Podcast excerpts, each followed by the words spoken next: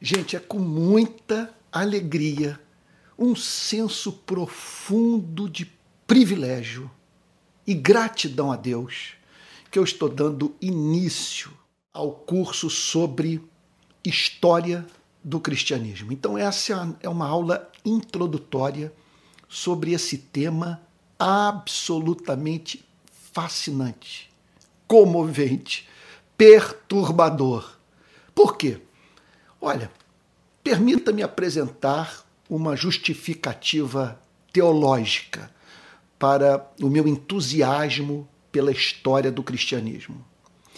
A justificativa deve-se ao que o próprio Senhor Jesus prometeu para a geração subsequente de cristãos, de discípulos seus. Ele declarou que derramaria o Espírito Santo sobre a igreja. E foi o que aconteceu após a sua morte, ressurreição e ascensão aos céus.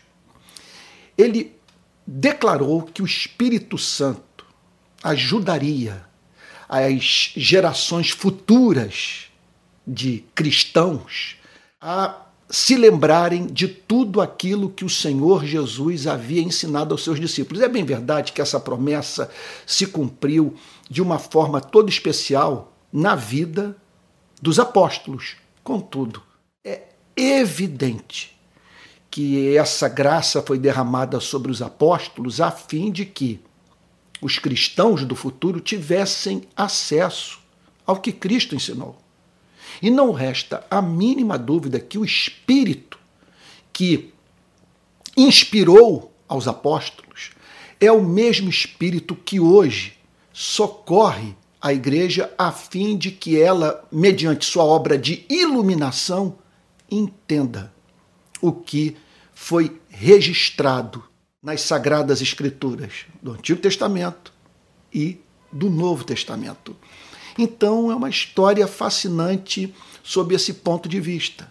Sabe? É, é porque se soubermos divisar a ação do Espírito nesses dois mil anos de história, nós tomaremos conhecimento dessas manifestações inequívocas do amor de Deus, mediante as quais ele guardou sua igreja e até hoje faz com que se, com que se cumpra a profecia de Cristo.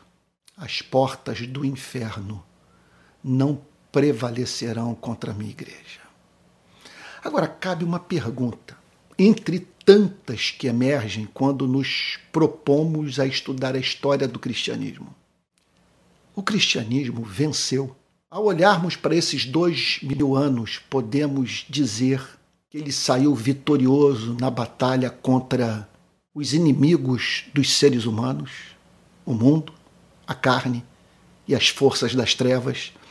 Nós podemos dizer que, quando nos dedicamos à busca por resposta para essa questão, nós podemos declarar que o cristianismo saiu vitorioso. Do ponto de vista da sua preservação, da sua expansão, do fato de que ele está em todos os continentes e que no decurso desses dois mil anos alcançou bilhões de seres humanos, levando bilhões à fé, forjando instituições, moldando culturas, salvando vidas, trazendo esperança à humanidade, humanizando as relações humanas. Então, eles, nós podemos dizer que ele saiu vitorioso porque, quando pensamos no seu início pouco promissor, ora, uma religião, vamos assim dizer, que começa numa nação pouco conhecida que é vista como seita de uma religião. Quer dizer, uma corrupção do judaísmo. Fé professada por pouquíssimas pessoas no primeiro século. É. Inicia-se com um carpinteiro que não nasce e não é criado em Jerusalém, Atenas ou Roma, mas que nasce em Belém, é criado em Nazaré. É, e que se dedica à vida pública durante apenas três anos, nos quais ele se associa a gente simples, a pescadores de um lago no norte de Israel chamado Mar da Galileia. Ele não conta com o endosso filosófico dos gregos, o apoio da religião oficial da região onde nasceu. Pelo contrário, é, a liderança das instituições religiosas de Israel trabalharam duro visando a morte de Cristo. Ele não tem o apoio de nenhum rei, de nenhum soberano. Nasce contando com a inimizade do Império Romano. E hoje está espalhado pelo planeta, com igrejas dia após dia sendo plantadas, e homens e mulheres se submetendo intelectual e moralmente à mensagem de Cristo. Por outro lado, temos que reconhecer que o cristianismo jamais alcançou seus próprios ideais. E que em não poucos momentos da história, suas igrejas, ou a corrupção do ideal de Cristo para a vida da igreja, se afastou do sonho cristão tornando-se assim essas igrejas, essas instituições, bem como, obviamente, os seus pensadores, inimigos do próprio Cristo.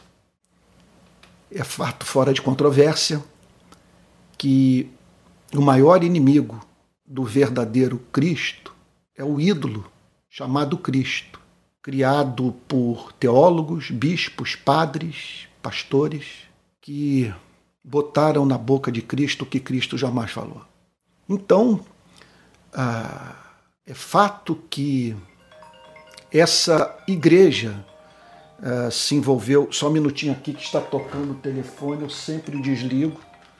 É, só um minutinho aqui, gente. Está tocando o telefone, eu vou ter que desligá-lo agora. Ai, mil perdões. Eu não vou parar a aula aqui, gravar tudo de novo eu, eu, dei, eu, eu, vacilei, eu dei um mole. Tenho dois telefones, um eu estou usando para gravação e o outro acabou de tocar é, é, sem que eu tenha preparado para tal. Mas vamos lá, vamos, vamos prosseguir. Deixa eu tomar aqui, deixa eu tomar aqui, retomar o fio da meada. Meu Deus, o que, sobre o que, que eu estava falando?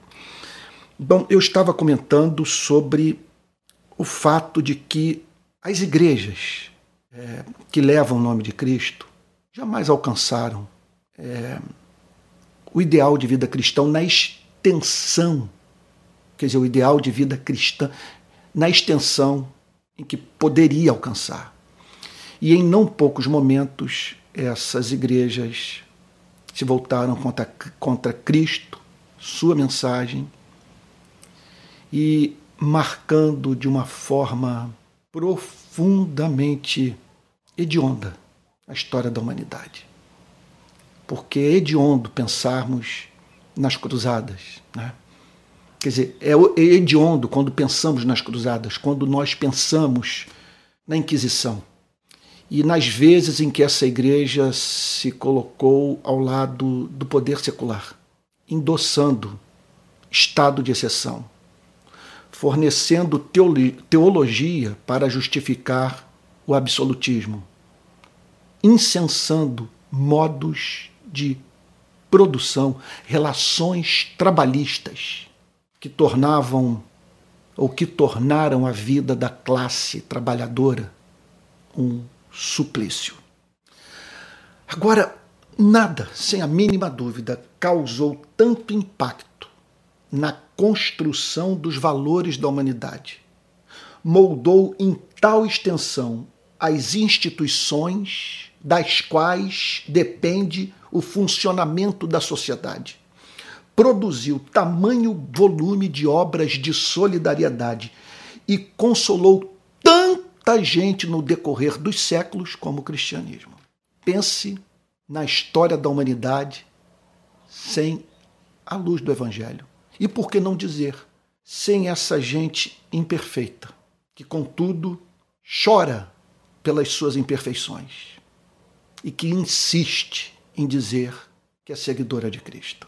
Então, trata-se de uma fé cujos fundamentos é, têm como marca principal não apenas um conjunto de ideias, embora isso esteja envolvido, mas um conjunto de fatos.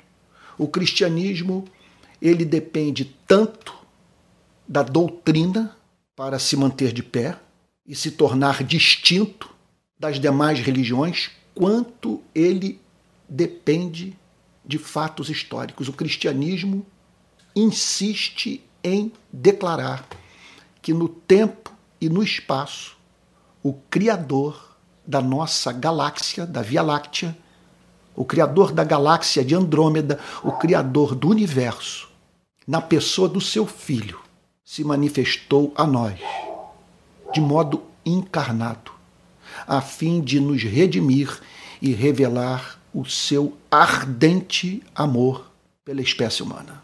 Então, se trata-se de algo extraordinário, é um fato. Veja, o cristianismo e a sua história são fatos que precisam ser encarados por nós sem preconceito. Está aí. A história é, de que surgiu entre nós um ser humano extraordinário, o próprio Filho de Deus, nascido de uma virgem, é, um ser humano tão encantador a ponto dos seus melhores amigos, quando ele morreu, chorarem amargamente e declararem que não viram dolo na sua boca, que a todos amou de verdade e que revelou uma paixão pelo Pai jamais encontrada entre os da nossa espécie. Então nós estamos diante desse fato, de que passou por esse planeta alguém que deixou como legado algo como Sermão da Montanha, por exemplo. Bem-aventurados os humildes de espírito, porque dos tais é o reino dos céus. Bem-aventurados os que choram, porque serão consolados. Bem-aventurados os mansos, porque herdarão a terra. Bem-aventurados os que têm fome e sede de justiça, porque serão fartos.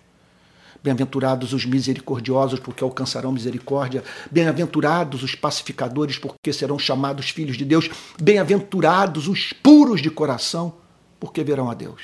Olha, não é possível que esse poema ético tenha saído da mente de um louco, ou que tenha sido proferido por um mentiroso.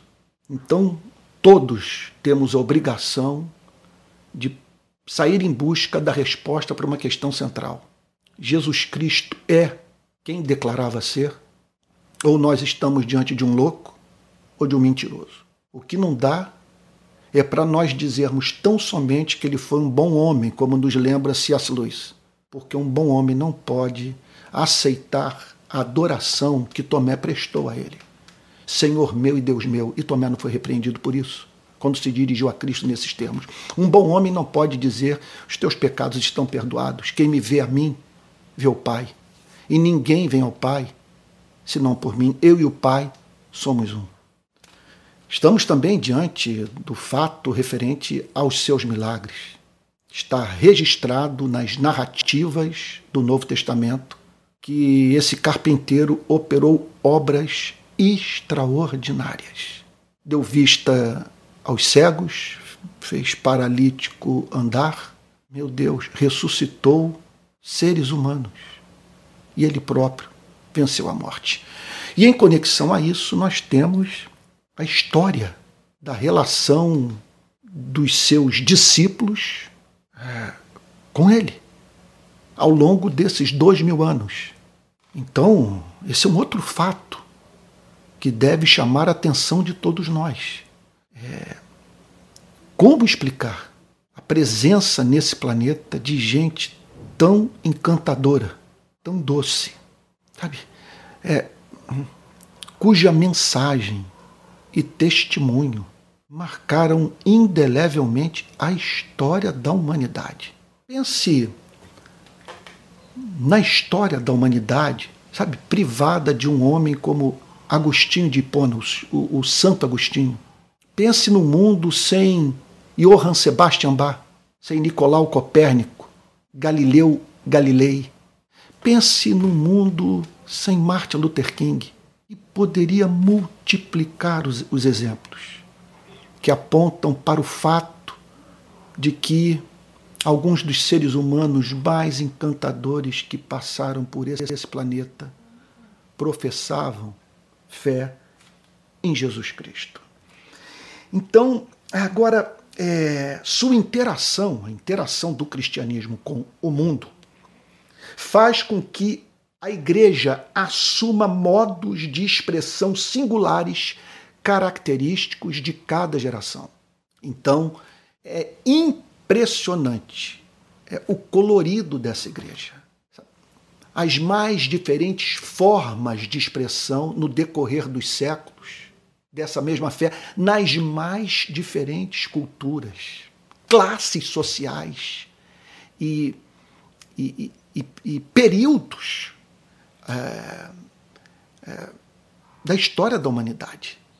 Tá? Períodos é, é, marcados pela presença dos mais diferentes é, modos de produção e sistemas de governo.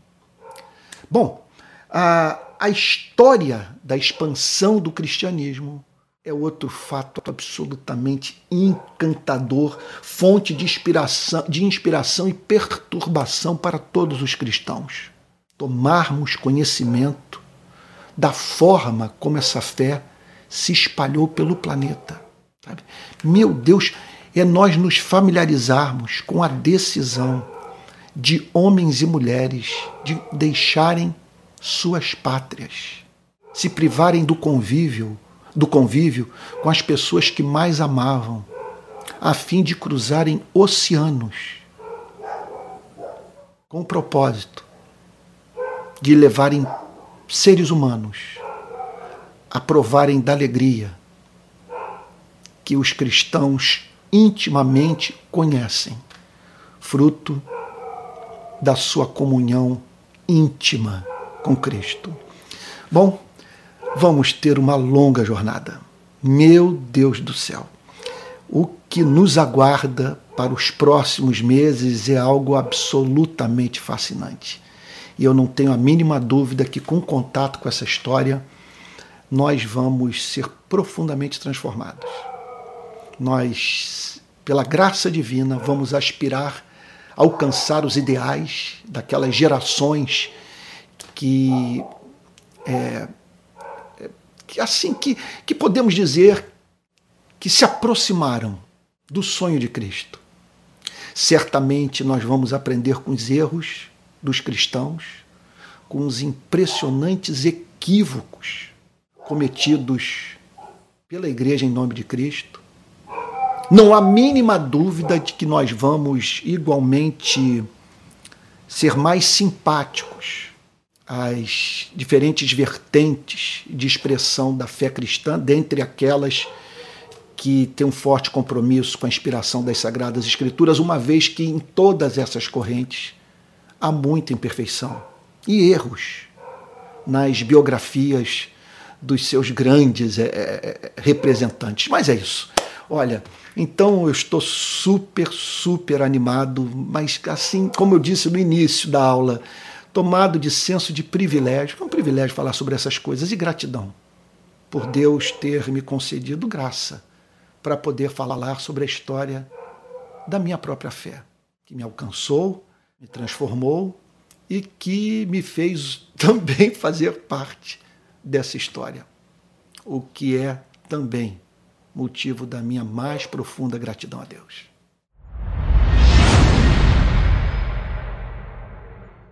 eu assumi com todos o apaixonante compromisso de falar sobre a história do cristianismo. Na aula passada, eu fiz uma introdução ao tema. Julgo importante, antes de entrarmos na história da fé que eu professo, que eu fale sobre o caminho que vou tomar, os temas que tenciono abordar e algumas das minhas pressuposições filosóficas. Então, Falar sobre a história do cristianismo exige que falemos sobre os impactos do cristianismo no mundo. Quais instituições devem sua existência à mensagem de Cristo? Em que momentos do processo civilizatório nós podemos declarar que o Evangelho e homens e mulheres que professavam fé nesse mesmo Evangelho exerceram um papel fundamental. Então, é, como identificar o cristianismo por trás das ideologias políticas, dos valores apaixonadamente defendidos é, por homens e mulheres do nosso século que, contudo, ignoram a origem desses mesmos valores. Então, será que existiriam sem a luz do Evangelho? Sem o Sermão da Montanha, por exemplo? Então, nós vamos tratar dos impactos do cristianismo no mundo. Em conexão a isso, nós vamos falar sobre as suas instituições. É, que instituições foram formadas com o propósito de disseminar a mensagem de Cristo?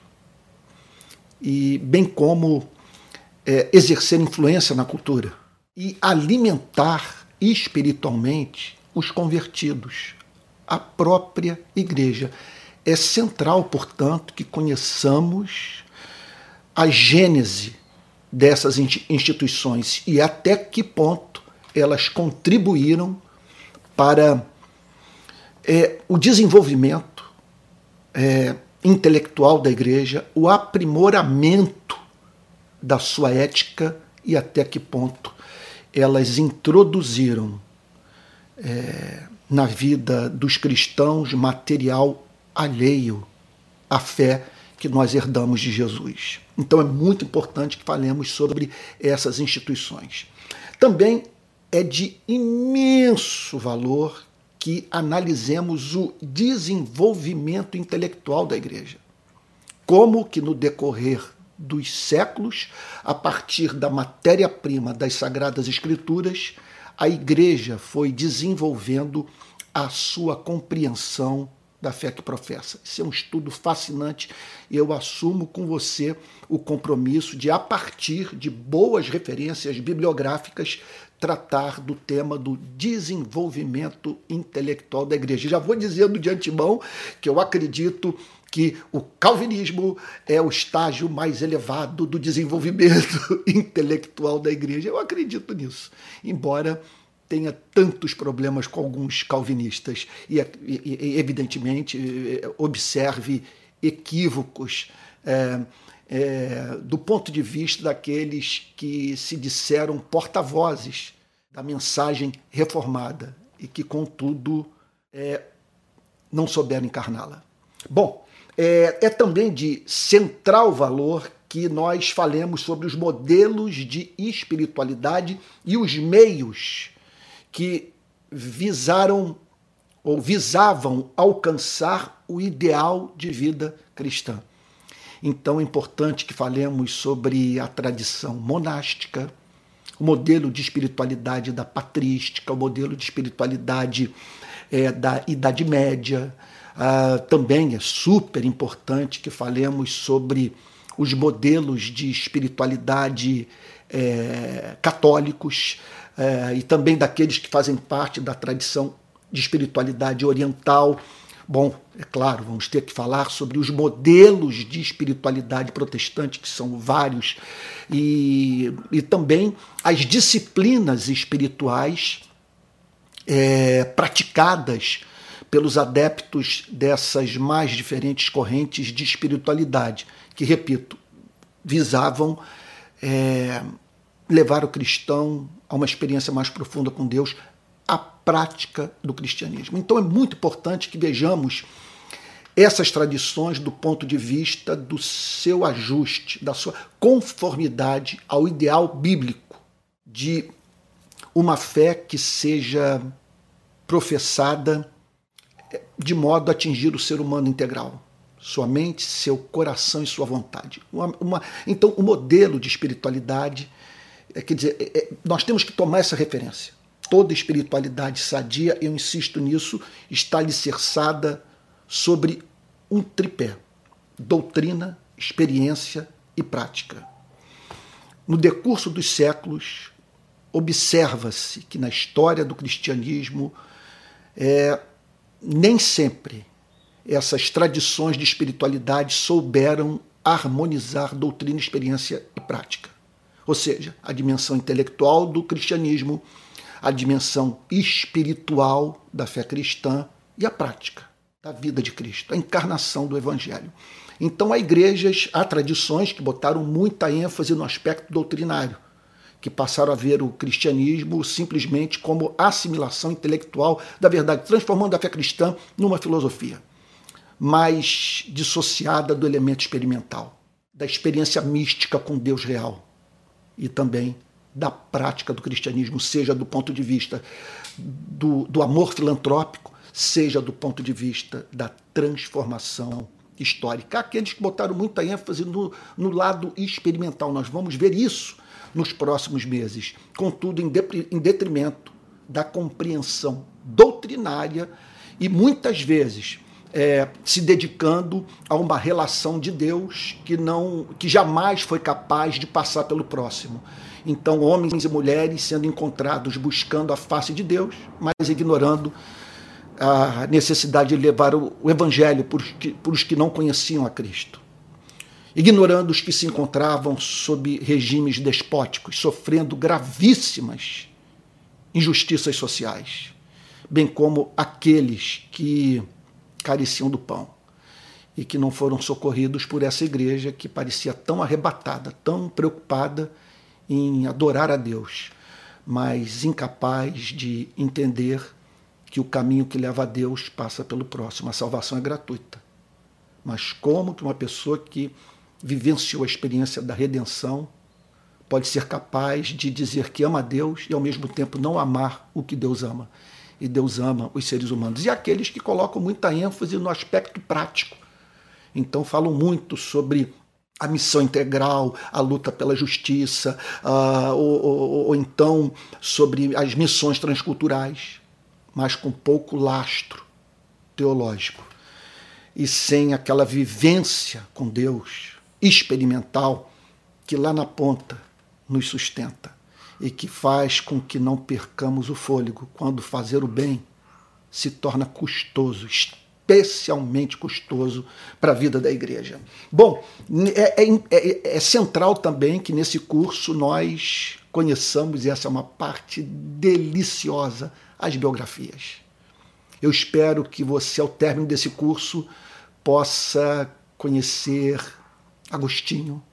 Oh, meu Deus, conhecer um pouquinho mais é, do, do, desse, desse personagem central encantador, né, sabe, na história, da, história do cristianismo, né, encantador para a história do cristianismo. O autor da famosa frase: Tu nos fizestes para ti e o nosso coração não encontra descanso enquanto não descansa em ti. No mesmo livro em que se encontra essa declaração, pode-se ler também: Dá-me a ti mesmo, pois senti, ainda que me desses tudo quanto fizestes, os meus desejos não ficariam satisfeitos. Então eu espero que você conheça Anselmo de Cantuária, ou que você conheça algo da cabeça de Tomás de Aquino. Sabe? É claro, eu espero que você também conheça um pouquinho. Eu vou abrir portas intelectuais na verdade, não vai ser um curso que eu vou tratar exaustivamente desses temas, dessas biografias, dessas correntes, mas vou abrir portas de maneira que você conheça o chamado caminho das pedras. Então, eu espero que você conheça os pré-reformadores, aqueles que ergueram a voz lutando pela reforma da igreja antes do século XVI. É claro que eu vou dar um destaque todo especial para Lutero, para João Calvino, mais adiante para o grande pregador americano Jonathan Edwards. E por aí vai, até chegarmos no século XX e nos depararmos com as biografias de Martin Lloyd Jones, eh, John Stott, C.S. Lewis, entre tantos outros. Então, olha, o que nos aguarda é fascinante. Eu espero que eu esteja. É, à altura do tema não vou estar, mas que pelo menos você me trate com misericórdia e que você diga o seguinte: olha, ele, ele, ele, ele aqui e ali, ele não tratou do assunto da forma como deveria tratar. Contudo, ele apontou o caminho. E é isso que eu quero, que você caminhe, conforme se diz, com as próprias pernas. Bom, é também de suma importância que a gente fale sobre o efeito do ambiente na vida da igreja. Até que ponto a proximidade com o poder corrompeu o cristianismo? E o que falar das classes sociais? O que significa fazer, fazer teologia no ambiente de pobreza? O que significa a teologia ser elaborada por gente rica? que vive comodamente, sabe, que não tem contato com a classe trabalhadora, né? O que falar então da influência das ideologias políticas na fé cristã, bem como do ambiente filosófico? O que significou ser cristão no período do escolasticismo europeu, sabe, Idade Média?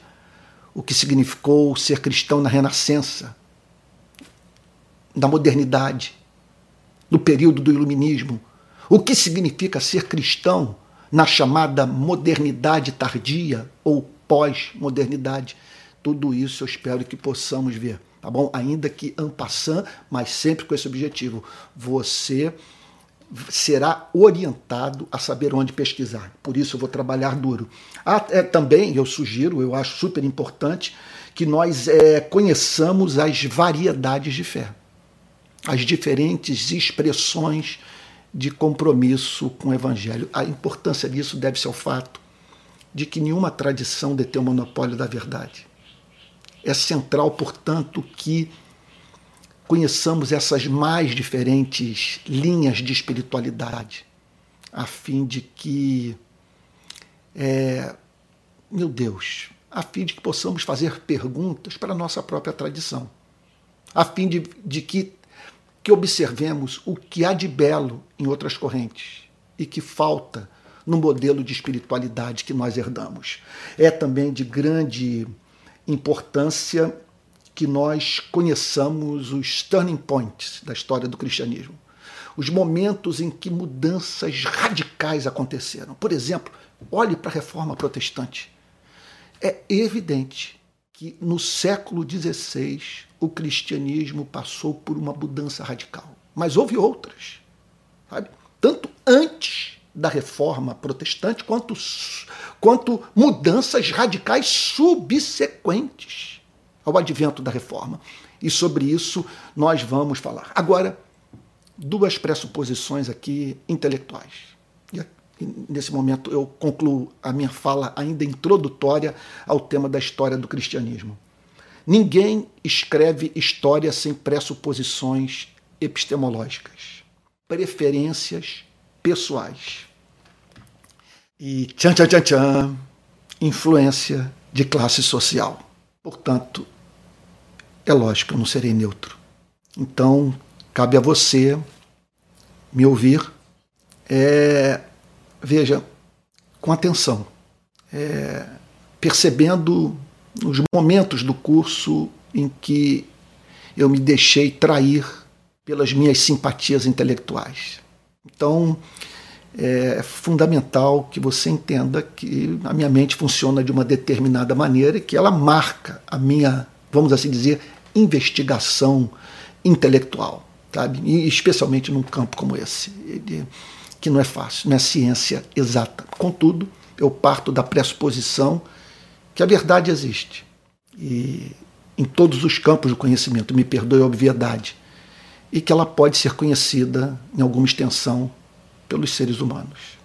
E é isso, nós vamos lutar por isso, porque nós temos registros históricos, nós temos livros escritos, nós temos atas de, de reuniões, nós temos as biografias, nós temos os testemunhos de pessoas que que foram protagonistas, do, protagonistas dos grandes fatos históricos, é muita informação. Por exemplo, que Lutero fixou as 95 teses nas, na, na, na porta da capela de Wittenberg, isso ninguém discute, tá bom? E poderíamos apresentar tantos. que Jonathan Edward pregou o sermão Pecadores nas mãos de um Deus irado. Isso, há evidência histórica para esse fato. Tá bom? E bem como, sei lá, em tantos outros exemplos, que Dietrich Bonhoeffer resistiu ao nazismo na Segunda Guerra Mundial. Bom, é isso. Há coisas que estão plenamente estabelecidas, mas até a interpretação do que está acima de toda dúvida acaba recebendo um condicionamento ou outro. Então vamos nos aproximar desse campo com muita humildade, mas sem desespero, sem ceticismo. Porque se for assim, eu não posso nem dizer que sou filho do meu pai e da minha mãe. Na é verdade, você também não pode fazer o mesmo. Então é isso. Nós vamos é, é, caminhar acreditando que, que há fundamento para se dedicar a essa disciplina, ok? Mas tudo com muita humildade, conforme estou querendo enfatizar. E outro ponto é a história incompleta. Eu estou vivendo um momento da minha vida agora que corrobora essa convicção. Olha só, a história incompleta porque nós só conhecemos o ponto de vista dos que, dos que triunfaram. E os que ficaram para trás, muitas vezes o seu testemunho, a sua história, sabe, é, a sua mensagem cai no esquecimento. É, então, há muita gente que viveu no anonimato. Cristãos inteligentíssimos, sábios, santos, que não se tornaram bispos, ou até mesmo por isso não abraçaram o episcopado. Né? Então, você tem isso. Você tem, hoje mesmo, aqui no, no Brasil, conheço vários movimentos que não aparecem nas redes sociais, ninguém sabe da sua existência. Sabe? E outro ponto, eu estou vivendo um momento da minha vida que eu, eu não posso contar a, a história que eu mesmo estou vivendo, o que eu testemunhei. Bom, não quero falar de uma forma assim é, a levá-lo a, a sentir misericórdia de mim, é, longe de qualquer espírito de autocomiseração, sabe, de vitimismo. Mas eu não posso contar hoje totalmente é, a história da qual assim eu fui vítima, eu vou expor a vida de pessoas. Então, eu estou certo que muita verdade deixou de ser, de, deixou de ser dita ou por força do amor ou por força da covardia. Então é isso. Estamos diante de um tema fascinante e eu espero que você se apaixone por ele. O resultado final será o conhecimento da história da sua fé. Sabe? Você vai conhecer essas correntes, essas tradições, sem a mínima dúvida, você vai entender hoje o porquê da adoração na sua igreja ser de uma determinada maneira. Por que aquele prédio foi confeccionado daquela forma? Você vai entender, portanto, por que de certos livros terem chegado é, por meio dos seus pastores às suas mãos e outros não. Você vai entender uma série de práticas, uma série de, de costumes. Você vai também poder, você vai ver que luz será projetada sobre o cristianismo de hoje. Nós vamos aprender com os erros vamos aprender com os acertos, vamos conhecer a história das heresias, por exemplo, e tomar conhecimento do fato de que nada é novo, que os descaminhos é, apresentados é, pelo império das trevas, eles são os mesmos, eles só assumem as heresias, as inverdades, os enganos, sabe? a imitação do real, sabe? A, a, corrupção da verdadeira espiritualidade, tudo isso, veja só, é, é, a, a ação é sempre a mesma, só vem com uma nova roupagem. A intenção é essa, nos desviar do ideal, mas usando uma linguagem diferente. Eu acredito que nós vamos nos tornar, me permita dizer, mais santamente malandros. Nós vamos saber como lidar com isso. Entender que nada novo. Eu, eu tenho para mim que nós não teríamos vivido a crise que vivemos de 2018 a 2022, que ainda estamos vivenciando em 2023 no Brasil, que nós não teríamos nos dividido tanto se conhecêssemos a história do cristianismo. E víssemos que entrou em curso na nossa nação algo que foi vivenciado pelas gerações anteriores de cristãos. É isso, e esse é o nosso dever. Conhecer a nossa fé, tal como está registrada nas Escrituras Sagradas, e conhecer toda tentativa humana de, a partir do material das Escrituras Sagradas, e alguns setores da igreja, da tradição oral também, vivenciar é, o ideal de Cristo. Tá bom? É isso. Espero que você vá separando o dinheirinho aí para comprar alguns livrinhos que vão ajudá-lo enormemente a conhecer, repito, matéria tão encantadora. Tá bom? Então até a próxima aula.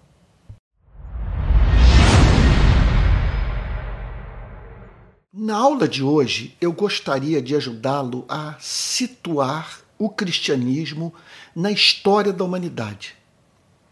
Bom, e o que pode ser dito, por mais que se lhe afigure como surpreendente, é que o cristianismo é novo na história do ser humano.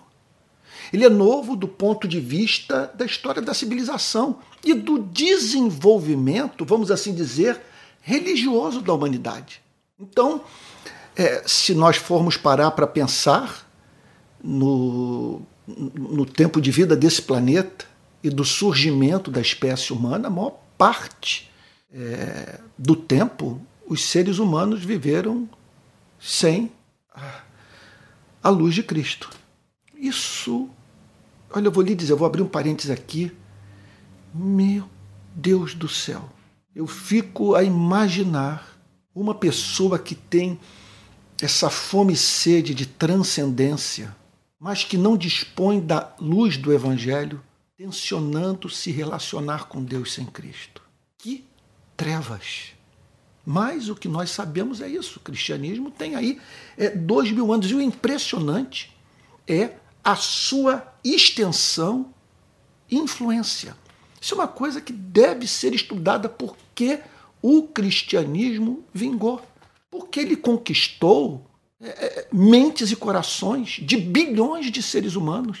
Por que é, os templos continuam cheios? Por que as profecias da modernidade não se cumpriram?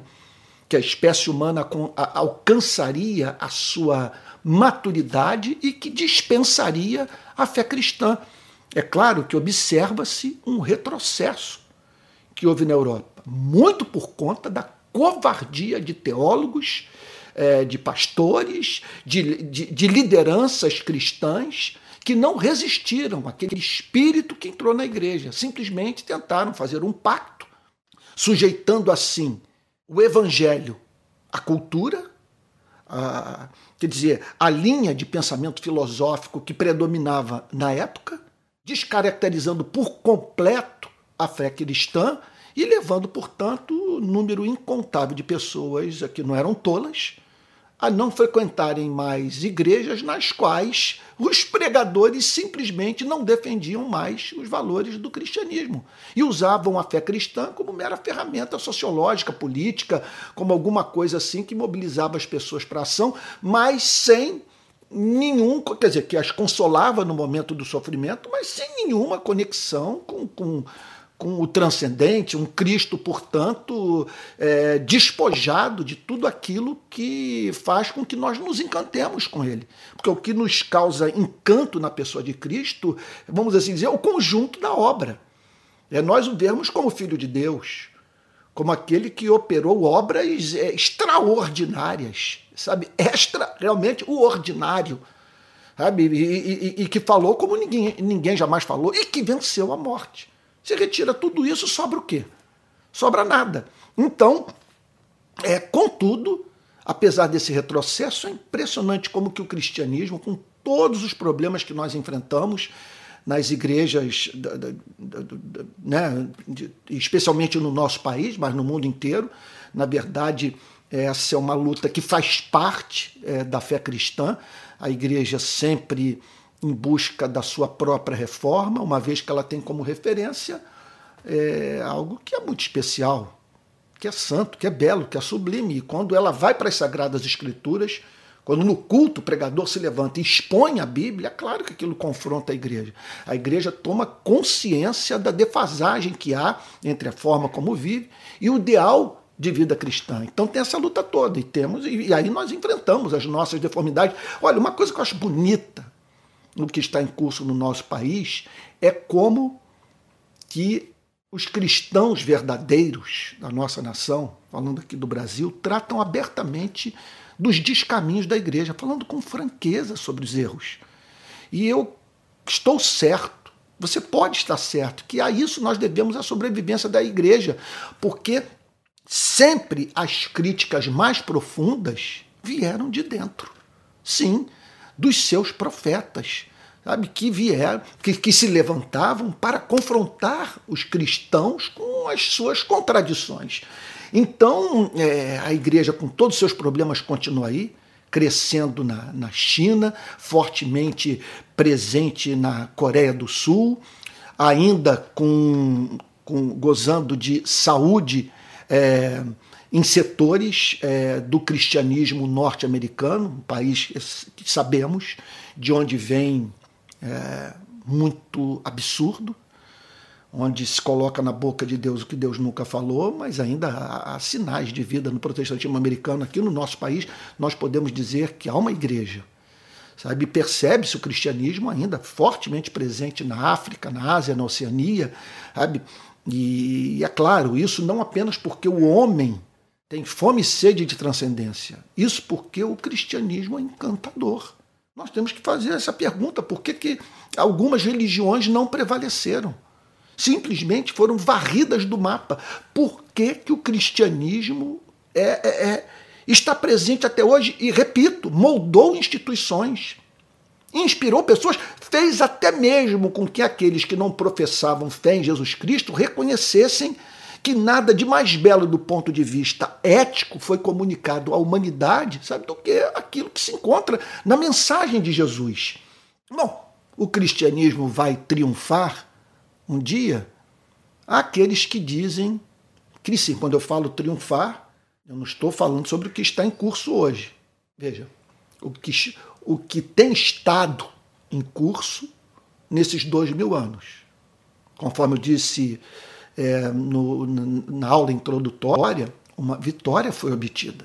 As portas do inferno, vamos assim dizer, é, não prevaleceram contra a igreja. Ela está aí. Há cristãos no mundo.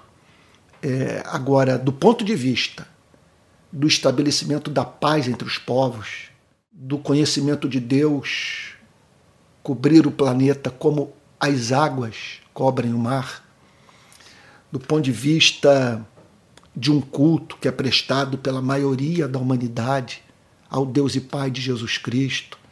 Quer dizer, do ponto de vista do fim das guerras, da exploração do homem pelo homem, sabe, da criminalidade, todos reconhecem que a vitória não foi obtida. Entre nós cristãos, há aqueles que declaram que é, simplesmente nós não devemos aguardar por esse tipo de coisa.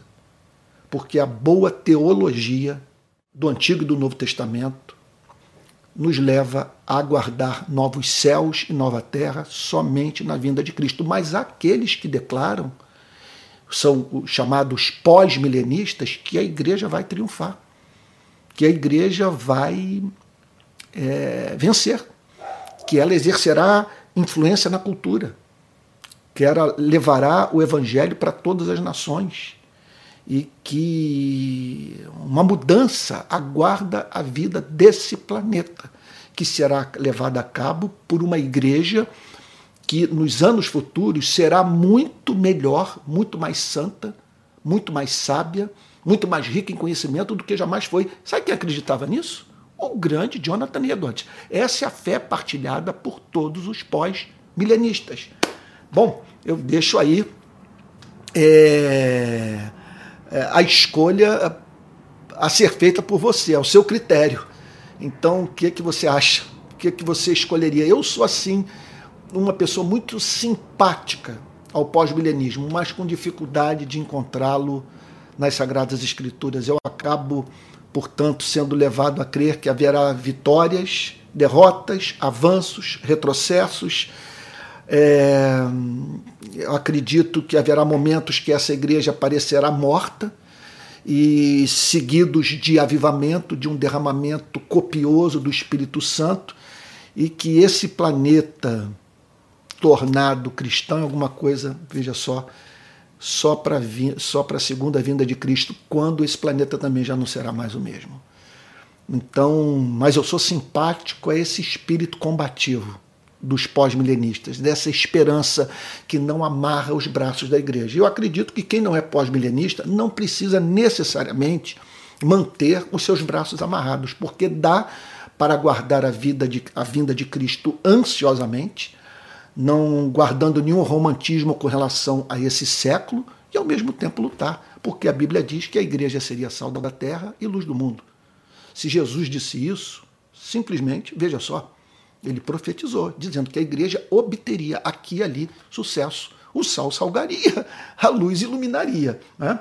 Então, é, voltando a situarmos o cristianismo na história da humanidade. Veja, o cristianismo surgiu na bacia do Mediterrâneo, numa extensão, portanto, diminuta de terra. Veja, a sua extensão geográfica, portanto, era muito pequena. E seu início pouco promissor. Começa com Israel. O que é Israel para a história da humanidade? Tem para mim que nós só sabemos da história de Israel justamente por causa do cristianismo. Me fale sobre as contribuições significativas de Israel para o mundo da arte, da arquitetura. Sabe? Sem a mínima dúvida. O que de mais precioso nós encontramos é, em Israel é a, a produção literária, é, espiritual do Antigo Testamento alguma coisa absolutamente extraordinária, encantadora. Mas Israel sempre foi um país pequeno, insignificante, é pouco levado em consideração pelos povos antigos. Outra coisa, veja só, nós estamos falando, portanto, que o cristianismo nasce numa nação, de certa forma, preciosa para o nosso coração, mas insignificante para os povos antigos.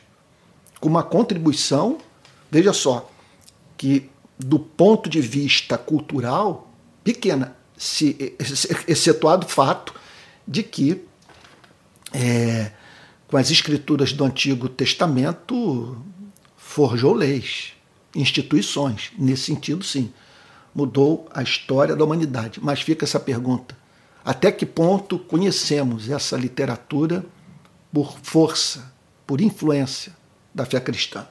Sabe? Então, quando nós vemos o surgimento do cristianismo, nós o vemos identificado com Israel.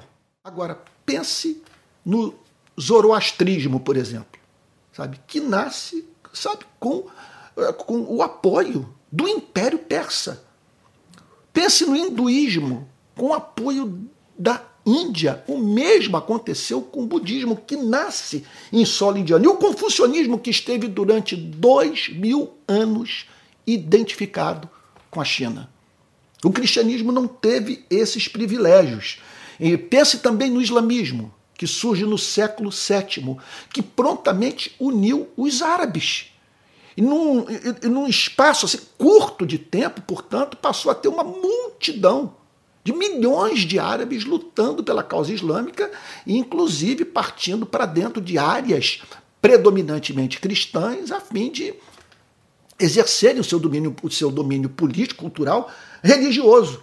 Então, observe que a maioria das religiões, das grandes religiões, surgiu entre os anos 650 a.C. e 650 depois de Cristo. Só que eu saiba, o judaísmo, das grandes religiões eu estou falando, e o hinduísmo são anteriores a, a seis, ao, ao ano 650 a.C. Então, veja, no caso do cristianismo, ele surge, veja, para somente ter espaço no Império Romano, contar com o apoio oficial do Império 300 anos depois da sua existência. Foram, quer dizer, foi um período de martírio, de perseguição, O cristianismo não podia entrar na Pérsia porque os persas, segundo os historiadores, viam o cristianismo como uma religião do Império Romano, de um império rival. Os cristãos eram perseguidos por não poucos hebreus em razão do fato de, do cristianismo ser visto como uma heresia judaica. Para os gregos, uma religião, do ponto de vista intelectual, insignificante. Para o Império Romano, sabe, a, a mera crendice. Uma fé professada por escravos, por gente é, iletrada. E no decurso de 300 anos, essa religião que começa com um carpinteiro, com alguns pescadores, que ganha as massas de pobres, finalmente se torna tão disseminada no Império Romano que, muito provavelmente, por motivos políticos, acaba sendo utilizada pelo Império Romano, se tornando a religião oficial é, de Roma. Então, é um milagre a sobrevivência do cristianismo em circunstâncias tão adversas. É, bom, eu ia entrar agora no tema do, da influência do judaísmo, do cristianismo, da ligação do cristianismo com o judaísmo. Eu estou olhando aqui para o tempo, estou achando que a aula vai ficar longa demais. E você sabe que eu não tenho o dom da concisão. Então eu vou fazer o seguinte: eu vou dar uma pausa aqui e na próxima semana nós vamos falar sobre a relação do cristianismo com o judaísmo. Isso é importante. Antes de entrarmos na história do cristianismo, eu tenciono falar sobre esse background, as circunstâncias em que o cristianismo surge. É claro, tudo de uma forma ampassã. Pelo amor de Deus, eu não estou oferecendo aqui um curso para doutorandos em história do cristianismo. Meu desejo é instruir os meus irmãos na fé que jamais estudaram sobre a história da igreja. Então, eu estou apresentando o que há de mais basilar, o que há de básico, a fim de que possamos conhecer a história do nosso, vamos assim dizer, do nosso povo. Não é verdade? Porque eu, eu posso dizer que esse é o povo com o qual eu me identifico. Seja é, essa fé professada por chinês, por norte-americano, por árabe, é, sei lá, por membro de alguma tribo africana, são todos os meus irmãos e, e essa é minha pátria. Essa é a minha família, essa gente eu amo. E outra coisa, e essa comunhão se estende pelos séculos, não é verdade? Chega lá até Jesus no cenáculo com os apóstolos. Então, tudo que ocorreu entre a crucificação, morte, ressurreição e ascensão de Cristo e os dias de hoje, dentro da igreja, é do meu interesse. Porque é a história da fé que eu amo, que conquistou o meu coração e do povo com o qual eu me identifico. Embora tenhamos que reconhecer, não faltou foi gente doida entre nós para fazer com que os do lado de fora fossem levados a dizer. Para mim, essa é a acusação, pior acusação da modernidade. A coisa. A, a modernidade fez muitas críticas, mas uma é muito perturbadora, embora seja parcialmente injusta. Eles diziam o seguinte: vocês trouxeram para o mundo o sistema de valores morais mais excelso, que contudo vocês não praticam. Em parte isso é verdadeiro. Contudo, é, graças a Deus, por aqueles que ornamentaram a fé. Homens e mulheres dos quais o mundo não era digno, que professaram fé em Jesus. E nós vamos conhecer a história dessa gente. Eu vou parar por aqui, tá bom? E na próxima aula nós vamos falar sobre o relacionamento do cristianismo com o judaísmo.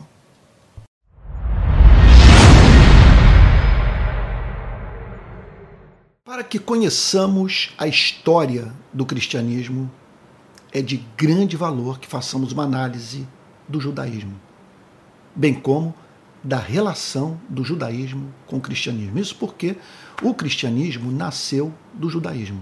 A ligação é tamanha que nos seus anos iniciais o cristianismo era visto como seita judaica. O judaísmo saiu da religião de Israel. Ele veio através de legisladores, sacerdotes e profetas e foi resultado de séculos de desenvolvimento. Marcou profundamente o judaísmo dos dias de Jesus as quedas dos reinos do norte e do sul ocorridas entre os séculos VIII e VI antes de Cristo. Ambos os reinos foram invadidos, o povo levado em cativeiro, deportado, restando umas poucas pessoas no território da Palestina. Monarcas persas, contudo, permitiram anos depois que o povo voltasse para a Palestina, reconstruísse o templo, situado na cidade de Jerusalém, que se tornou centro religioso da população judaica. Marcou igualmente a história do judaísmo dos dias do Senhor Jesus, as tentativas da cultura grega, dos simpatizantes do helenismo de cooptação do judaísmo. Houve um homem um dos sucessores de Alexandre o Grande, de nome Antíoco Epifânio, que tratou de impor aos judeus os costumes gregos, a cultura grega. Isso gerou muita oposição, levada a cabo, em especial, anote o nome aí, pelos Macabeus. Um século antes de Cristo, Roma é, passa a exercer o controle da, da Palestina controle de Israel. Surge um homem chamado Herodes que reconstrói o templo, que foi contemporâneo é, do nosso Senhor e Salvador Jesus Cristo. O Senhor Jesus esteve literalmente nesse templo reconstruído por Herodes. Em que acreditavam os judeus?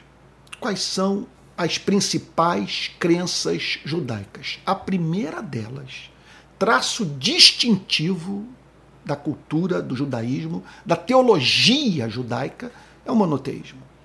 Então, eles eram radicalmente comprometidos com o único Deus. Eles afirmavam que a realidade última era o seu Deus. Portanto, faziam severa oposição ao politeísmo.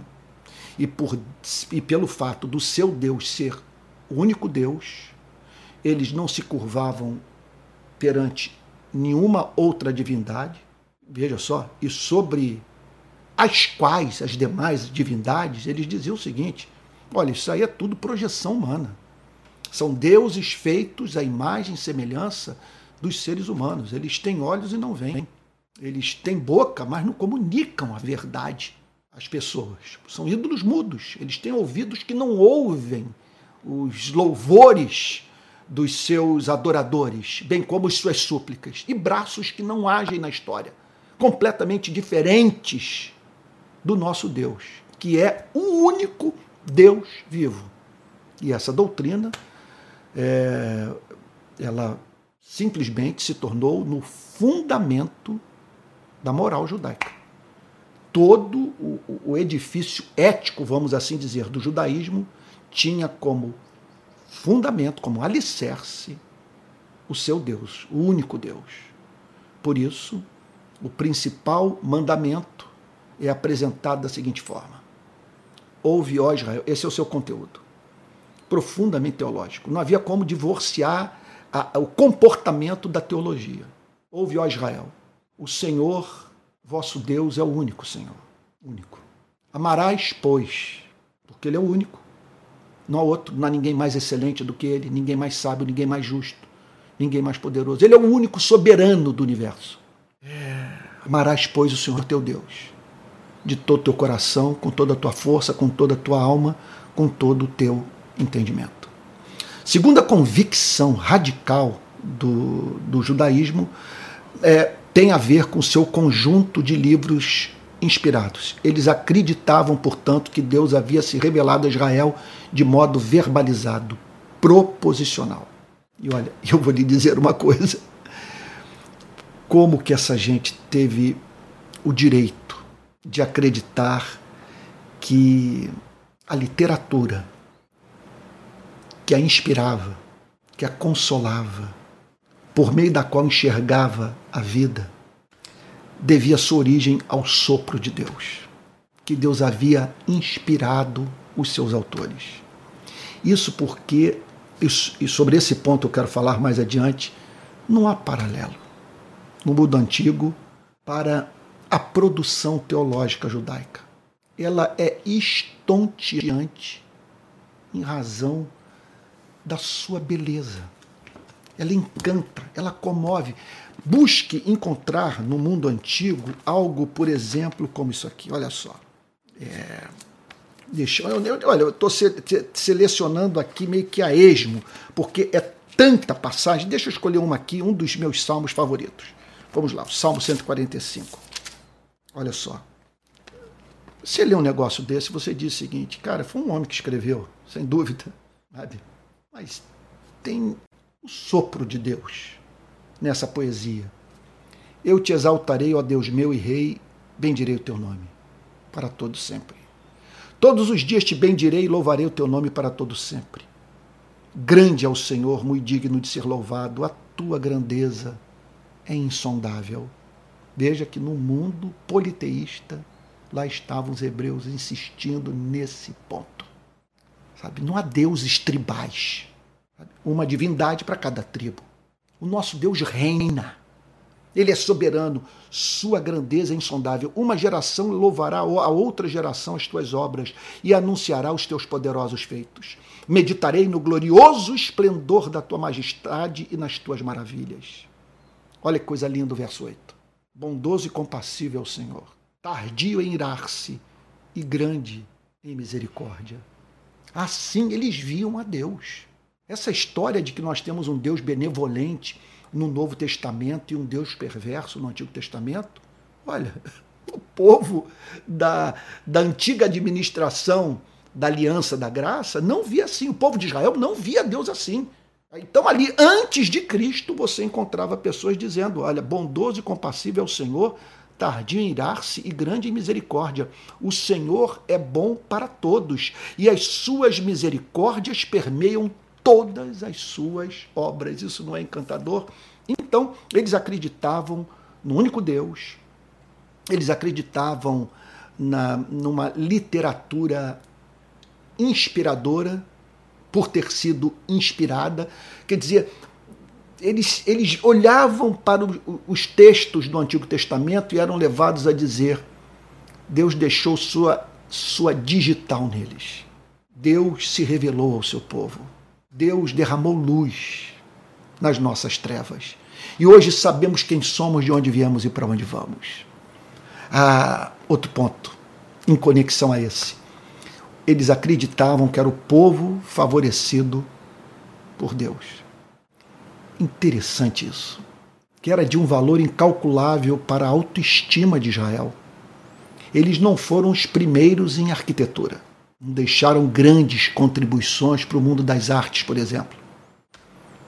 Agora, meu Deus, quando eles paravam para falar sobre Deus e sobre as manifestações inequívocas do poder de Deus na história do povo de Israel, eles diziam: é evidente que nós somos um povo favorecido, que Deus nos escolheu para sermos luz para os povos, que ele decretou a nossa redenção, nos fazer um povo de propriedade exclusiva do Criador, a fim de que, por meio dessa relação, o Criador revelasse o seu caráter à humanidade.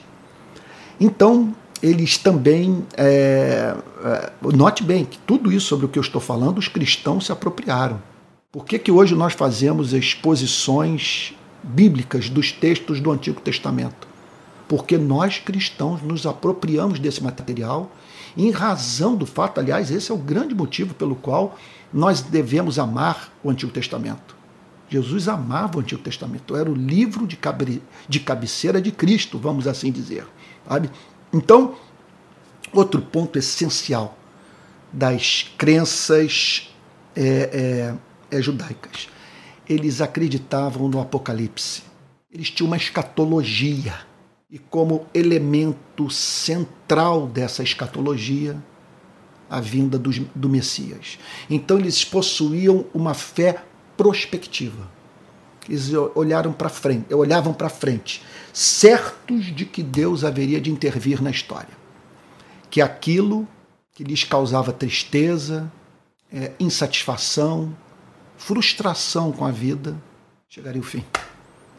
que Deus haveria de interferir soberanamente nesse planeta, é, dando fim à injustiça, à, à exploração, ao pecado, ao luto, à morte. Por isso nós encontramos uma declaração como essa no livro do profeta Isaías. Olha que coisa linda, gente. Isaías capítulo 11.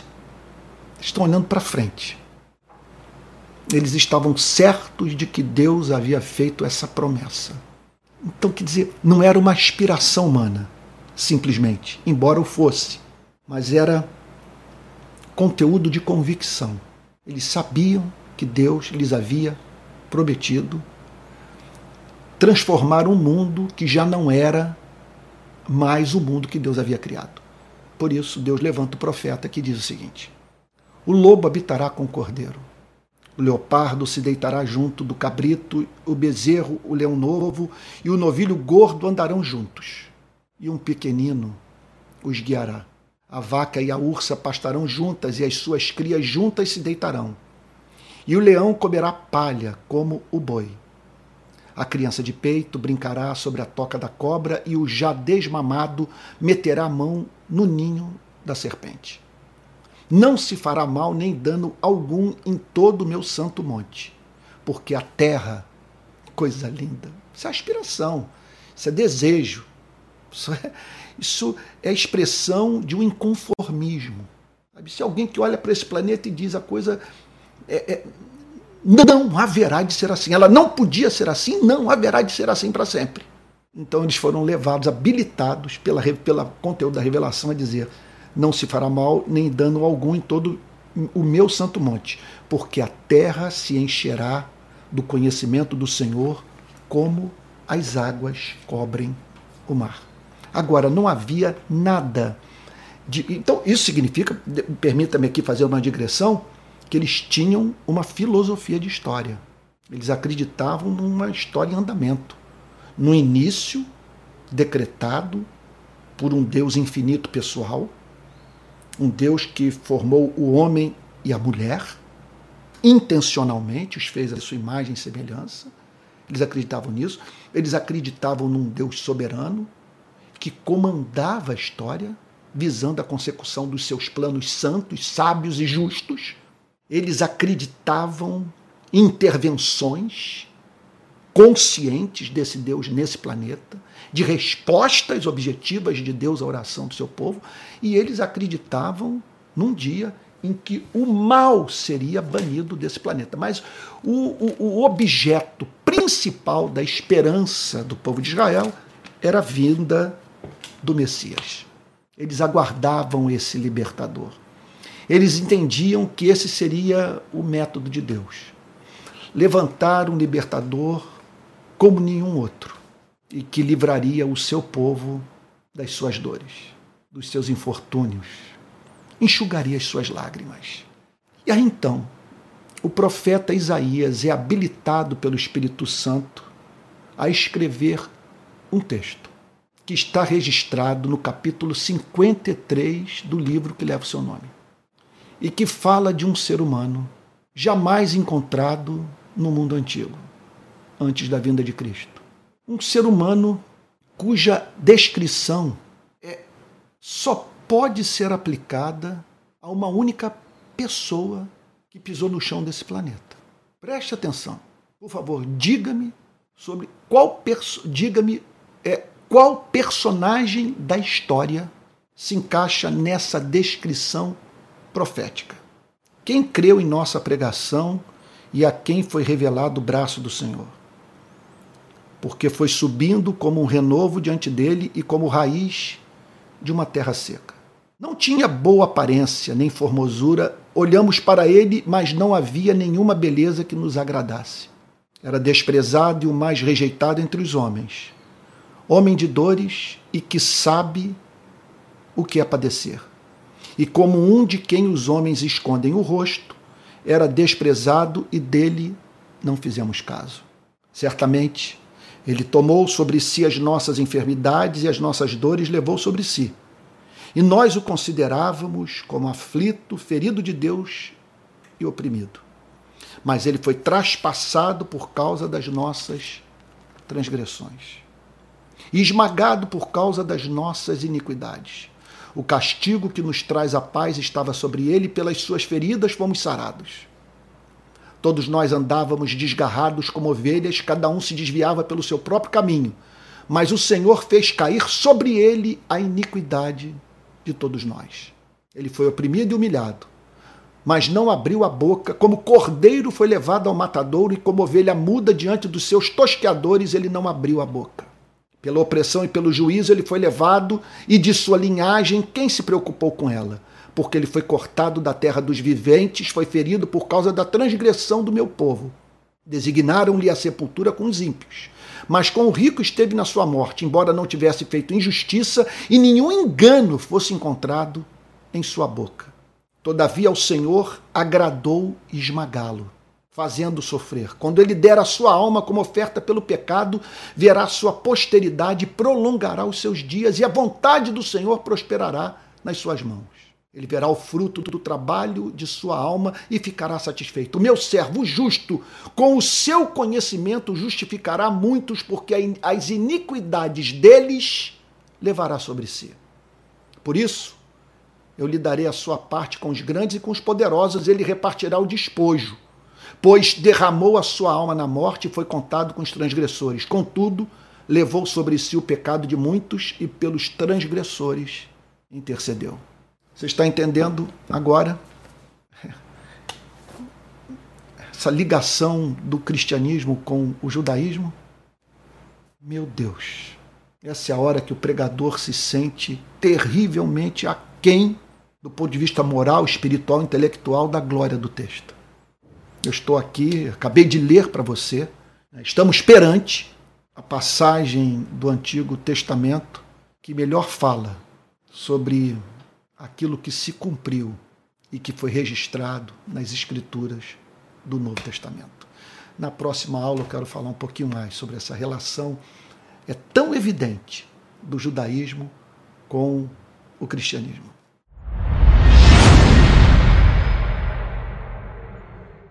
A fim de que entendamos a relação do judaísmo com o cristianismo, é de grande valor que façamos uma análise das principais instituições religiosas judaicas dos dias de Jesus, bem como das escolas de pensamento teológico e dos seus porta-vozes.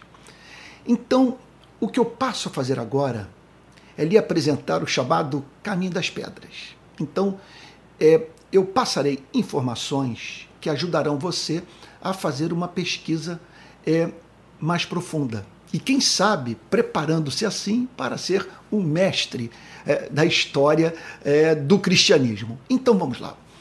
Em primeiro lugar, é de grande valor que você conheça o papel desempenhado pela sinagoga na cultura religiosa dos dias de Jesus.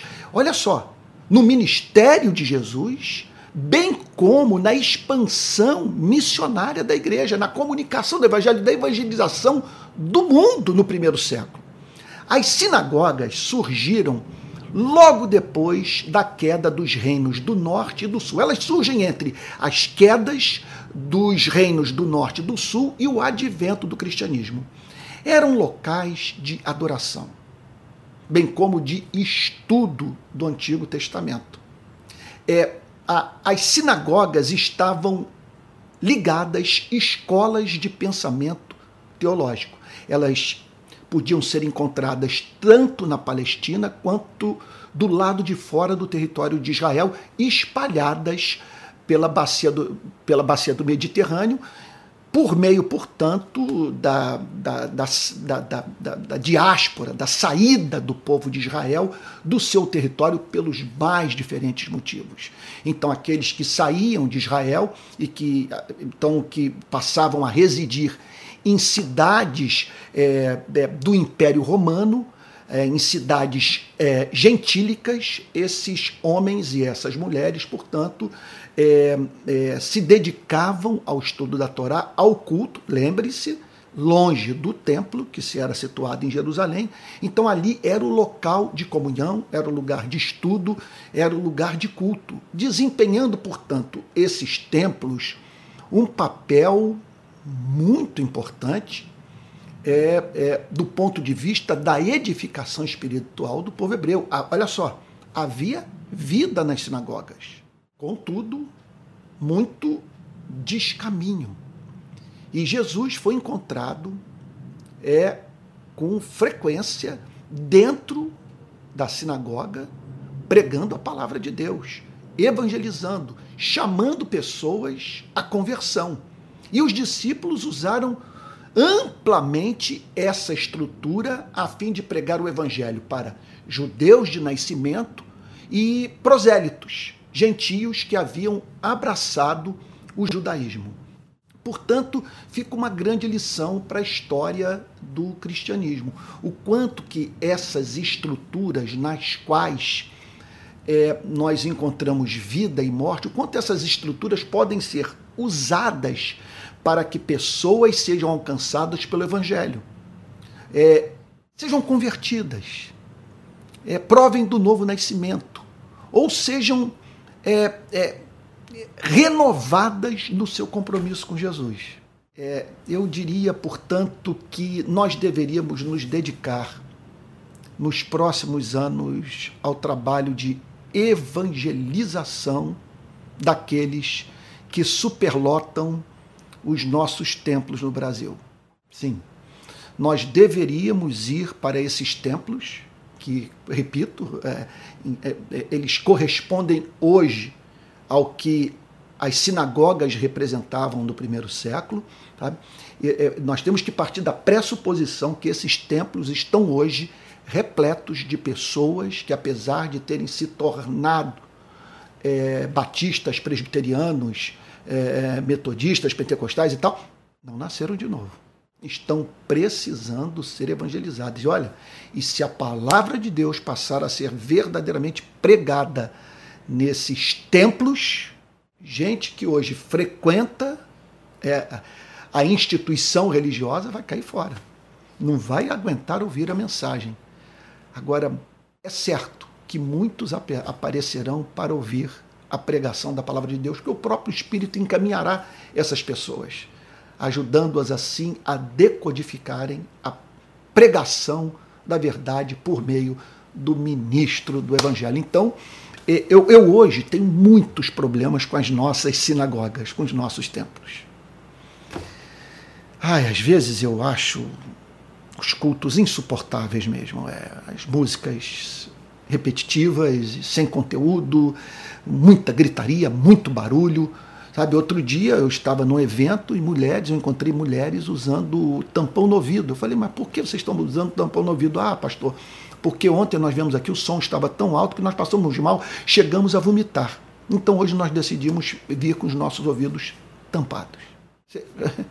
Então que coisa impressionante. E aí, quer dizer, quando você soma tudo isso, o tempo da adoração, é um tempo gasto que só é justificado se a igreja se encontrar em período de avivamento. Quando a coisa se torna tão apaixonante que a adoração é, vem acompanhada da marca da espontaneidade, do desejo de estar com Cristo. E aí perde-se até mesmo a noção do tempo. Conforme se costuma dizer, o culto com hora para terminar, mas muitas vezes sem hora para terminar. Não que o Espírito Santo não respeite a ordem e não estimule a igreja a gerir todas as coisas com decência e ordem, como exorta o apóstolo Paulo, mas pode acontecer isso das pessoas simplesmente serem levadas a dizer o que o apóstolo Pedro declarou: façamos três, tendas, é bom estarmos aqui e não sairmos daqui. Não é? Agora, é, agora é isso. É, é, eu sinto falta de conteúdo na pregação, sabe? entre outras coisas mais. Às vezes até a arquitetura, ela, ela me assim me entristece, porque como que essa gente preciosa, né, pessoas que estão procurando a palavra de Deus, pode se ver confinada em locais é, tão calorentos, tão mal construídos, sabe, abafados, sem circulação de ar, barulho de ventilador, sabe, cadeiras desconfortáveis. Não estou dizendo que, olha, que é só isso. A beleza e o, sabe, a vida, sabe, contudo, é, faz parte da realidade esse quadro que eu estou descrevendo. Eu, eu sinto, eu, eu, eu, eu lamento muito a impessoalidade do templo e o erro que os pastores cometem em deixarem subentendido que ali você tem a igreja. Sabe? Que quer dizer, que ali você vê a igreja, que ali é a igreja em funcionamento. Olha, ali é o lugar no qual os cristãos se encontram para adorarem a Cristo, ouvirem sua palavra, orarem juntos, manifestarem sua gratidão a Deus num templo. Mas a vida da igreja, ela é vivida no dia a dia. Ela é vivida eh, preferencialmente nos grupos pequenos. Sabe? Cristianismo é relacionamento. A igreja deve ser um local de amigos. Portanto, esse, essa dimensão orgânica ela deve prevalecer sobre a institu institucional. Por isso que hoje, embora eu não condene cristãos frequentando o templo, eu prefiro hoje é, frequentar igrejas menores, e que cresçam, quer dizer, cuja evangelização seja feita mediante multiplicação de pequenas igrejas. Agora, não vejo nenhum problema é, das pequenas igrejas se reunirem uma vez por semana, uma vez a cada 15 dias, para num templo, num, sei lá, num, num teatro, num cinema, num salão de festas, ali então prestarem culto é, a Cristo, ao Deus Trino e dando assim um testemunho da sua unidade. Portanto, é isso. A sinagoga desempenhou um papel muito importante é, no ministério de Cristo. Cristo foi, repito, foi encontrado nas sinagogas pregando a palavra de Deus e os discípulos usaram amplamente essa instituição religiosa para levar pessoas à experiência de conversão no seu trabalho missionário no primeiro século.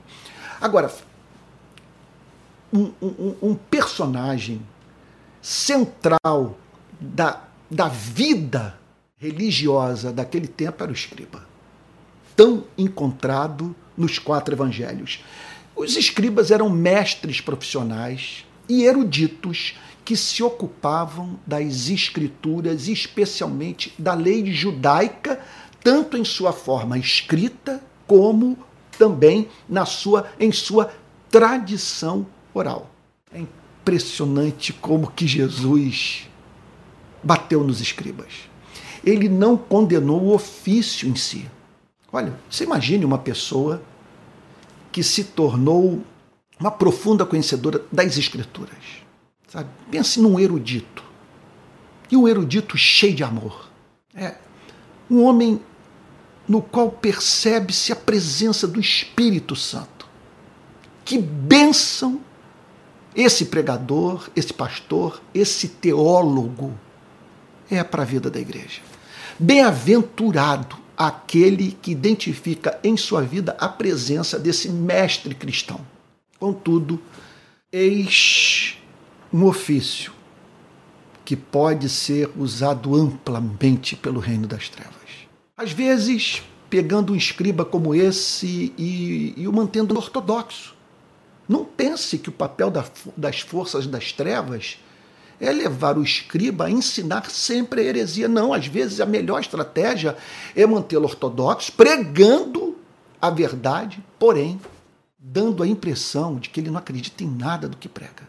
É aquela pregação sem a unção que faz com que no decorrer do tempo as pessoas trivializem o sagrado experimentem o endurecimento do seu coração, porque nada endurece mais o coração do ser humano do que a pregação da palavra de Deus sem o poder do Espírito Santo. É claro que o escriba pode ser usado de uma outra forma para, mediante seu trabalho de ensino, comunicar aquilo que é o exato oposto do, do que percebe-se presente no conteúdo da revelação. Então, ambas as coisas podiam ser encontradas no primeiro século. E eu diria que o Novo Testamento tem como objetivo proteger a você e a mim, pessoas que têm uma alma sedenta pelo transcendente e que, portanto, são encontradas dentro da instituição religiosa, sabe, os evangelhos nos ensinam a nós não lidarmos de peito aberto com esses homens, porque eles podem ser usados pelas trevas para nos adoecerem. Olha, tem gente que só vê tomar conhecimento do seu adoecimento de alma 20 anos depois. Aí, ao fazer uma análise da sua vida pregressa, ao lançar um olhar retrospectivo sobre a sua jornada espiritual, descobre que teve sua alma arruinada em razão da relação acrítica com o escriba. Então, é importante que você conheça no Novo Testamento as críticas que Jesus fez a esses pregadores profissionais. Bom, vale também ressaltar que havia no primeiro século diversas classes de judaísmo, de judaísmo, espécies diferentes de judaísmo, de judaísmo, formas díspares de se interpretar o, o judaísmo. Então havia tendências, escolas e seitas. Vale ressaltar, em primeiro lugar, o papel da filosofia grega. O quanto o judaísmo, em não poucas cidades e até mesmo dentro da Palestina, foi afetado pela cultura mais ampla. Isso faz parte da história do cristianismo. É impossível estudar a história do cristianismo sem ver é, os cristãos em interação com a cultura ora se fazendo valer dela para comunicar a fé, despojando os egípcios, pegando da cultura aquilo que ela tem de melhor, e ora se deixando cooptar pela cultura, absolutizando-a e sujeitando, isso é um crime, especialmente presente no advento do iluminismo, da modernidade. Então, se deixando cooptar pela cultura, sujeitando a revelação aquilo que é produzido por pensadores, ideólogos, filósofos, que, é, que passa a ser tido em razão da maciça presença na cultura como verdade inquestionável, para a qual a revelação tem que dizer amém. Meu Deus, há muita coisa a falar sobre isso. É claro que nessa dinâmica a teologia ela é aperfeiçoada. É claro que a igreja pode até rever sua interpretação das Sagradas Escrituras em razão da luz projetada pelos mais diferentes é, campos de investigação intelectual dos seres humanos. Agora, uma coisa é você rever a sua interpretação das Sagradas Escrituras, outra coisa é você chegar à conclusão que, em razão de uma nova descoberta científica, a Bíblia é, é, contém a palavra de Deus, mas não é a palavra de Deus. Então, é, vale a pena, portanto, ao falarmos sobre essas diferentes espécies de judaísmo, de pensarmos num, na influência exercida por um homem.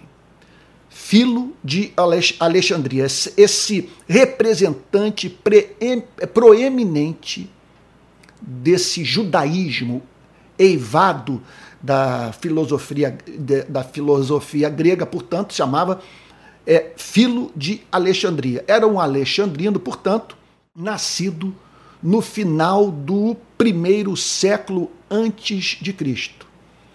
E, e portanto, é, redigindo a maior parte da sua obra no primeiro século da era cristã. Ele foi contemporâneo do Senhor Jesus. Ele foi profundamente filho de Alexandria. Então aqui só estou apresentando o, o, o, que de mais básico se pode falar sobre a vida desse homem que marcou profundamente a história do judaísmo dos dias de Jesus. Então sugiro que depois você faça suas pesquisas aí é, na internet, no Google, sei lá, ou comprando livros. Então ele foi profundamente afetado pela filosofia grega. Foi profundamente afetado pela filosofia, afetado pela, pela filosofia grega, especialmente pelo platonismo. E não apenas isso, também em grande parte pelos estoicos e pelos pitagóricos. No meu curso sobre a teologia filosófica, você vai ficar familiarizado com as, a visão de mundo é, platônica, estoica, pitagórica e tal. Então, na verdade, Filo de Alexandria, ele conhecia melhor o grego que o hebraico. E quase podia ser considerado como um filósofo grego. Então, Filo foi criado no helenismo. Note bem isso. Ele foi criado no helenismo. E, e, e, portanto, ele era judeu, fiel por nascimento e religião. Fiel por nascimento e religião. E tratou em seus escritos de recomendar a sua fé ao mundo helenista. Então, nós vamos encontrar esse tipo de comportamento durante toda a história do cristianismo. Sempre encontraremos alguém que um cristão que conheceu profundamente a escola de pensamento filosófico vigente, sabe, do seu tempo e que tratou, portanto, de recomendar o cristianismo a ela, mostrando assim como que aquilo que essa escola de pensamento tinha como verdadeiro corroborava o que o cristianismo ensinava. E aquilo que ela não conseguia oferecer como resposta era amplamente respondido pelo cristianismo. Contudo, não foram poucas as ocasiões, insisto nesse ponto, em que pregadores, teólogos, pastores sujeitaram o conteúdo da revelação à cultura, à ideologia, à escola de pensamento filosófico. Então, na interpretação das escrituras judaicas, ele empregou muito o método da alegoria, alegorizando as principais passagens, algumas das principais passagens do, do, do Antigo Testamento. Agora, foi de imenso valor para o judaísmo dos dias de Jesus o surgimento da tradução do Antigo Testamento para escrito em hebraico para o grego. Então é de grande valor que você aí nos seus estudos subsequentes a esse curso que você conheça um pouco do papel exercido é, na, nos dias de Cristo pela Septuaginta.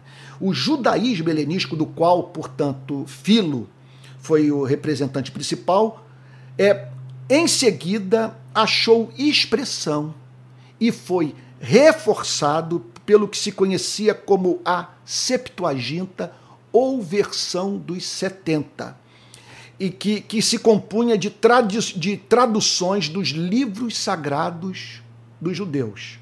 Então, o seu nome se deriva da tradição de que a tarefa de tradução foi completada no terceiro século antes de Cristo, em 72 dias por 72 estudiosos enviados de Jerusalém a Alexandria a pedido a pedido de um dos Ptolomeus.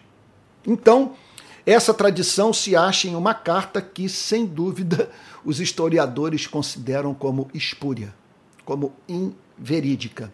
A tradução, contudo, foi realmente obra de muitas mãos diferentes, isso é certo, e sua data. É, é, então, a, a, quer dizer, a, a, sua, a sua redação ela passou por. É, foi, é, foi escrita em partes e em vários séculos. Ok? Essa tradução, evidentemente, fazia falta, repito, aos muitos judeus para quem, para os quais, perdão, o grego era o idioma de, de todos os dias e a quem o hebraico do original era pouco familiar ou entendido somente com muita dificuldade. Então, é, eu estou aqui citando um parágrafo inteiro do excelente livro A História do Cristianismo, do Kenneth Scott Latourette, que apresenta essa síntese sobre uh, o, o surgimento dessa tradução é, que veio em socorro, é, que foi prestado aos que não sabiam ler em hebraico, ok? E que, portanto, passaram finalmente a ter uma Bíblia em suas mãos, é, traduzida do hebraico para o grego. Foi o que os reformadores trataram de fazer é, no século XVI. Lutero, a primeira coisa a qual ele se dedicou foi tirar a Bíblia das mãos do clero colocá-la nas mãos do povo, e para tal ele pegou a Vulgata Latina, ele pegou a tradução que vigente do, da Bíblia para o latim e fez com que a Bíblia fosse, o Novo Testamento fosse escrito lá no castelo do Wartburg, é, em, em alemão. E assim o povo alemão teve a alegria de poder ler as escrituras na sua própria língua. Interessante que os cristãos que se dedicaram a essa tarefa, eles acabaram desempenhando um papel crucial na formação desses mesmos idiomas. É, apresentando simplesmente a norma culta da língua, sabe? E, e, e o modo, sendo assim, correto de se escrever. É? Então, é, a Septuaginta foi de imenso valor. Agora, então, é, preste atenção numa coisa que eu vou lhe dizer. Eu estou aqui enfatizando o fato de que uma das escolas do judaísmo é a, aquela que poderíamos chamar de helenista. O cristianismo cresceu muito entre essa gente. Judeus, portanto, que é, e gentios que se aproximaram do judaísmo, que viviam sob forte, repito, influência da filosofia grega e os cristãos, vamos assim dizer, deitaram e rolaram entre essa gente, levando não poucos à experiência da conversão. Agora, vale a pena também nós pararmos para pensar um pouco é, nas escolas teológicas que havia dentro da Palestina. Sabe? Então, o, o, o, das correntes de pensamento religioso. Vale a pena, nesse sentido, nós destacarmos um pouco aqui o papel exercido pelos samaritanos. Os samaritanos eram não eram judeus e por isto eram considerados como intrusos. Agora, em parte, é, é parentes ao mesmo tempo. É, quer dizer, eles eram parentes de hebreus, agora, contudo, que construíram família com gentios. Por isso, eles eram considerados pelos judeus como impuros, eles eram classificados como gentios. Eram eles eram descendentes de alguns dos israelitas que haviam formado o Reino do Norte e que não haviam sido levados cativos em ocasião da queda daquele estado. Eles aceitaram, eles aceitavam a lei contida no Pentateuco, os cinco livros, quer dizer, os cinco primeiros livros das escrituras é, hebraicas, mas rechaçavam a Jerusalém como centro do verdadeiro culto e não queriam venerar alguns dos escritos contidos nas escrituras judaicas. Por isso eles eram tão odiados pelos judeus. Agora, impressionante é que, em meio todos esses problemas, eles podiam ser encontrados encontrados crendo no básico, no essencial, e não apenas isso. Vivendo o essencial, a partir, a, apesar das suas dificuldades intelectuais. E é por isso que Jesus inventa uma história de um homem caído à beira do caminho, na estrada de Jerusalém para Jericó, ele havia levado uma surra, tinha sido roubado. E, note, detalhe muito importante dessa história, ele não conseguia se botar de volta no caminho por si mesmo. Ele nunca dizia, oh meu Deus, ele não conseguia retornar o caminho por si mesmo, exceto se fosse objeto da solidariedade humana, o que é hoje a situação de muitos, que não, consideram, não conseguirão ascender socialmente se não forem socorridos por seres humanos. E aí Jesus descreve o levita passando, o sacerdote, ignorando aquela dor e os dois descendo de Jerusalém para Jericó, após terem participado do culto, a caminho de casa. Quer dizer, diziam ter tido um encontro com Deus em Jerusalém, mas no momento em que Deus esperava ser mais especialmente adorado, que é mediante o serviço, em amor, para a glória do seu nome, prestado ao necessitado, eles simplesmente não souberam prestar esse culto custoso. E aí Jesus descreve esse samaritano, que desprezava algumas passagens do Antigo Testamento, que não reconhecia é, a centralidade de Jerusalém na vida espiritual do povo, meu Deus, miscigenados. E Jesus apresenta esse samaritano se curvando para ajudar aquele pobre homem que havia perdido tudo no assalto e assim, portanto, se tornando na referência do amor e, consequentemente, do culto a Deus. Que pancada o Senhor Jesus assim deu na ortodoxia, mostrando que ortodoxos podem estar espiritualmente mortos. Tome cuidado, que às vezes nós ficamos muito impressionados com a exatidão teológica de certos pregadores, sem contudo levarmos em consideração, atentarmos para o fato que muitos desses que são precisos, precisos na teologia não são precisos na forma de viver.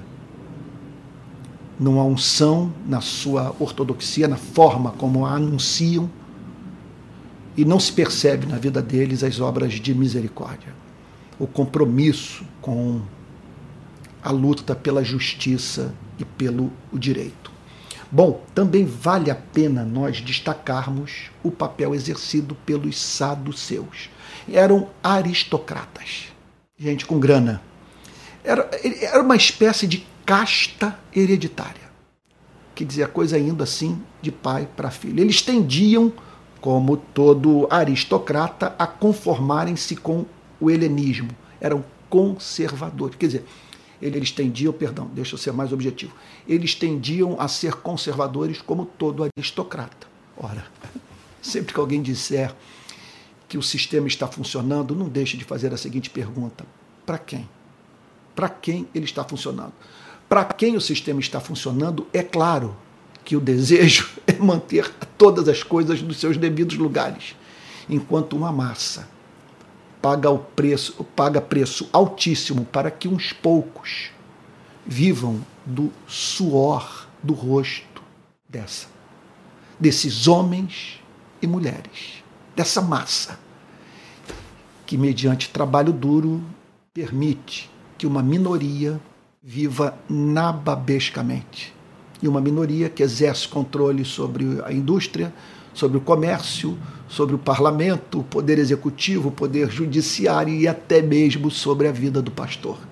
Então, os saduceus tendiam a conformarem-se com o helenismo.